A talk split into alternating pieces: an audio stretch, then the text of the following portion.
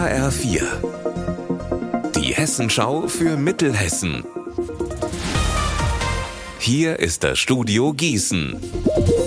Hallo, mein Name ist Alina Schaller. Nach den katastrophalen Überschwemmungen bekommt die Ukraine auch aus Mittelhessen humanitäre Hilfe. Die Ukraine-Hilfe Breitscheid aus dem Lahn-Dill-Kreis hat zwei Lastwagen losgeschickt. HR4-Reporter Alexander Gottschalk, was haben die denn genau geladen? Ja, geladen haben die beiden 40 Tonner ausschließlich sauberes Trinkwasser. Das fehlt in der Region Cherson aktuell tausenden Menschen. Nachdem ganz in der Nähe am Dienstag der Kachowka-Staudamm gebrochen ist und Wassermassen alles überflutet haben, ist die Not riesig.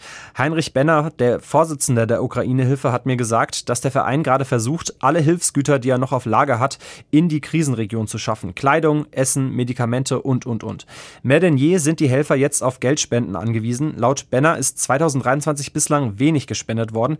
Wer helfen will, kann das einfach online machen über die Webseite der Ukraine-Hilfe.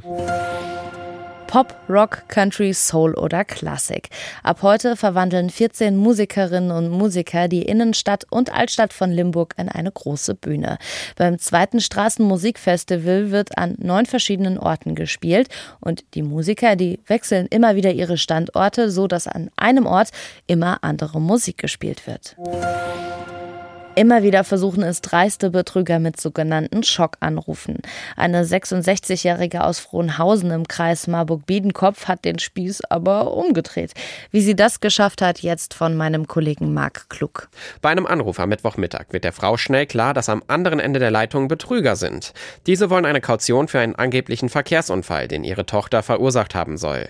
Die 66-Jährige weiß, dass das eine Lüge ist. Aber sie spielt mit. Sie macht einen Treffpunkt für eine Übergabe von Wert Wertsachen aus und alarmiert die Polizei. Die nimmt dort am Nachmittag einen Geldboten fest. Es ist ein polizeibekannter 14-Jähriger aus Wiesbaden. Der Jugendliche wird kurz danach von seiner Mutter abgeholt. Die Polizei ermittelt nun gegen ihn und sucht auch nach den Strippenziehern. Unser Wetter in Mittelhessen. Es bleibt den ganzen Tag über sonnig. Dazu haben wir in Bad Nauheim und in Wetzlar um die 28 Grad. Am Abend und in der Nacht ist der Himmel dann leicht bewölkt und das Wochenende, das wird sonnig und warm. Ihr Wetter und alles, was bei Ihnen passiert, zuverlässig in der Hessenschau für Ihre Region und auf hessenschau.de.